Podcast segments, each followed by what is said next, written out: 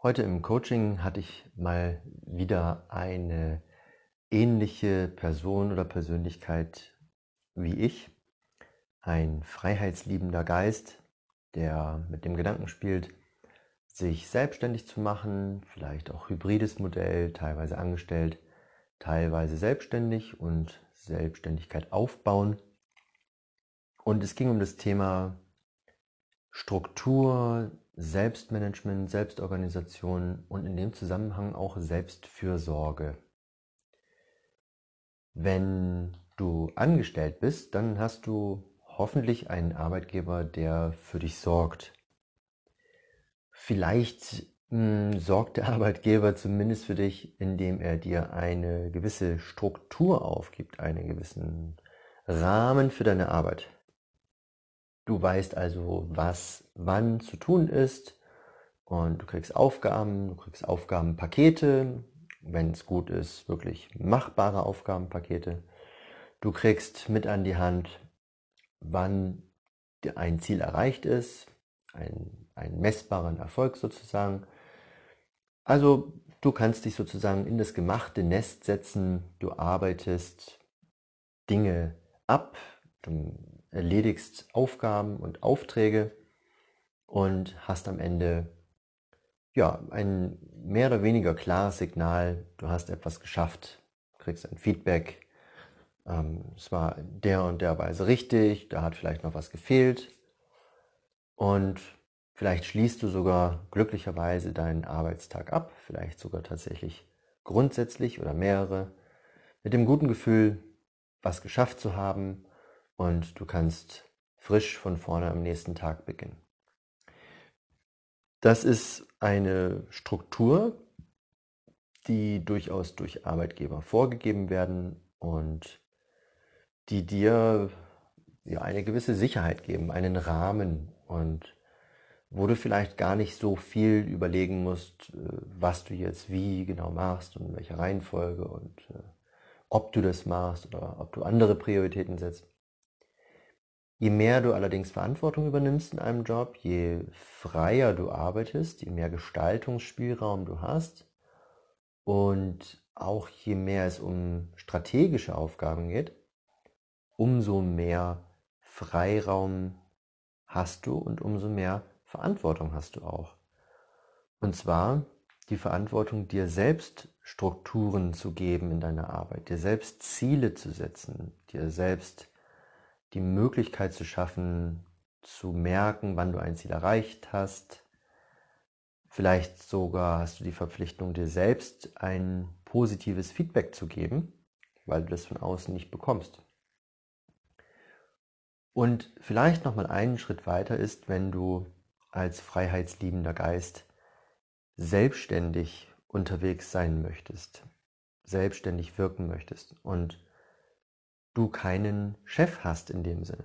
Dann bist du dir selbst ja dein eigener Chef und so wie du vielleicht von einem Arbeitgeber auch erwarten würdest, solltest du dir selbst dann ein guter Arbeitgeber sein. Das heißt, das, was du brauchst, um einen guten Job zu machen, um ein guter Selbstständiger zu sein, für dich empfunden natürlich, ein, eine gute Arbeit zu haben, das, was du von einem Arbeitgeber erwartest, erwarten würdest, das solltest du dir selbst dann auch geben.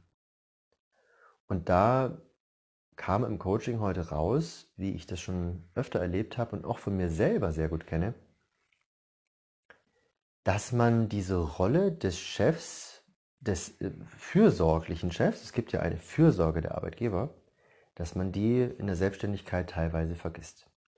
Da ist dann keiner mehr, der sagt, hey, du solltest mal eine Pause machen, du hast fünfeinhalb oder sechs Stunden am Stück gearbeitet.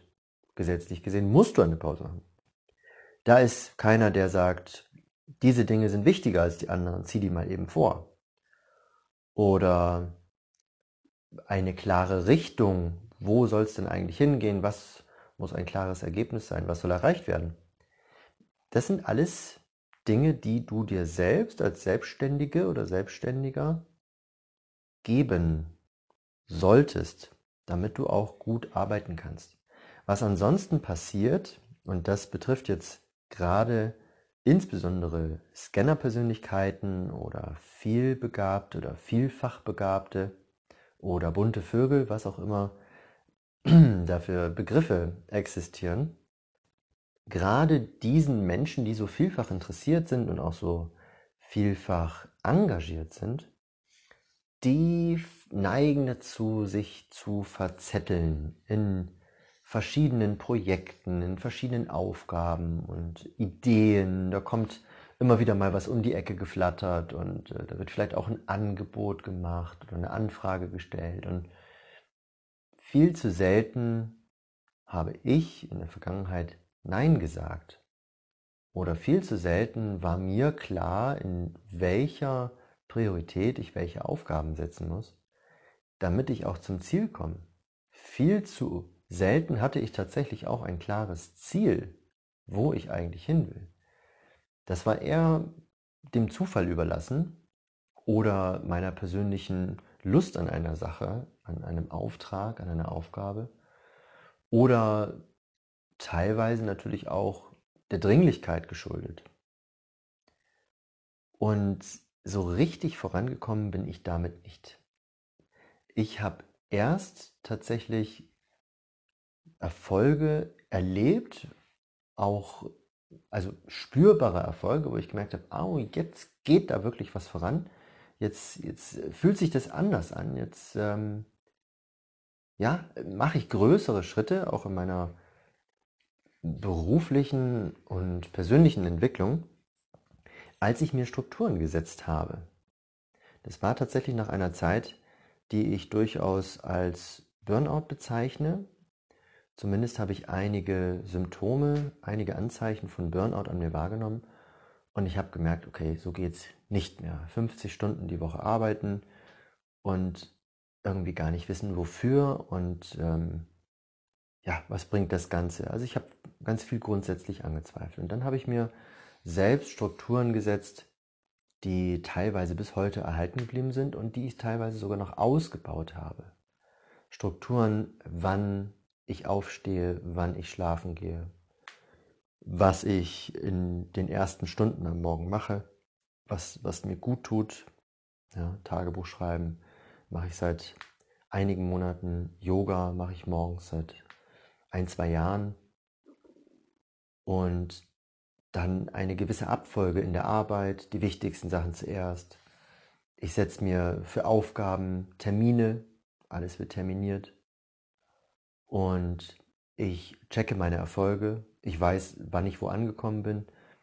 Und vor allem auch habe ich tatsächlich gelernt, zu einigen Aufgaben Nein zu sagen, auch zu Ideen Nein zu sagen, die mir in den Sinn kommen, ich sage zumindest Nein in dem Sinne, dass ich mich jetzt nicht mehr ausführlich damit beschäftige, weil ich merke, das würde jetzt etwas Neues aufmachen und dafür habe ich jetzt im Moment nicht die Ressourcen, nicht die Kapazität, vor allem zeitlich. Und diese Idee kommt dann in meine Schatzliste, könnte man sagen, in die Ideenliste und die greife ich dann vielleicht später wieder auf. Auch über solche Listen organisiere ich mich. Über Terminkalender, über Listen, über Dokumente, und ich habe so alles im Überblick, ich habe so alles im Griff, ich weiß, was wann zu tun ist. Ich lege mir die Dinge auf entsprechende Termin- oder Wiedervorlage. Und wenn etwas Neues kommen, vorbeikommt, irgendwas Neues sich anbietet, dann prüfe ich tatsächlich, passt das in meine Ressourcen rein, passt das in mein System rein, passt das in meine Ziele, passt das zusammen, ist es zuträglich oder ist es im Moment eher nicht zuträglich oder ist es vielleicht zweifelhaft?